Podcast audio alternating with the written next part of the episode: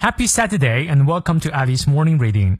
每天一句话，英语不再怕。欢迎新老朋友们来到七月九日周六的原力晨读。今天这句话来自于 Ruth Bader Ginsburg，鲁斯拜德金斯伯格。她是美国最高法院前大法官，一生呢为女权奋斗，对很多进步议题啊都采取了支持、开明的态度，因而深受年轻族群的喜欢。她说：“You can disagree without being disagreeable。”你可以反对，但又不给人带来反感。你看你是否理解了呢？我们来逐词讲解一下。You can，你可以。disagree 啊，这是反对。那支持呢是 agree，你可以支持，you can agree，you can disagree，你可以反对。Without 这里表示没有啊，介词表伴随。Without being disagreeable，disagreeable 呢是形容词。If someone disagreeable means that that person is not that personable。如果有人是 disagreeable，就指的是他令人很反感。我们尽可能做一个 agreeable。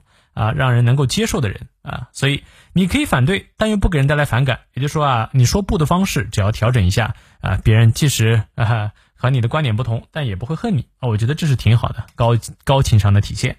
好，让我们来看一下其中的发音知识点。You can disagree，disagree 注意它的重音，without 咬舌，without being disagreeable。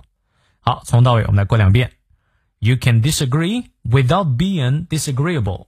再来一遍。You can disagree without being disagreeable。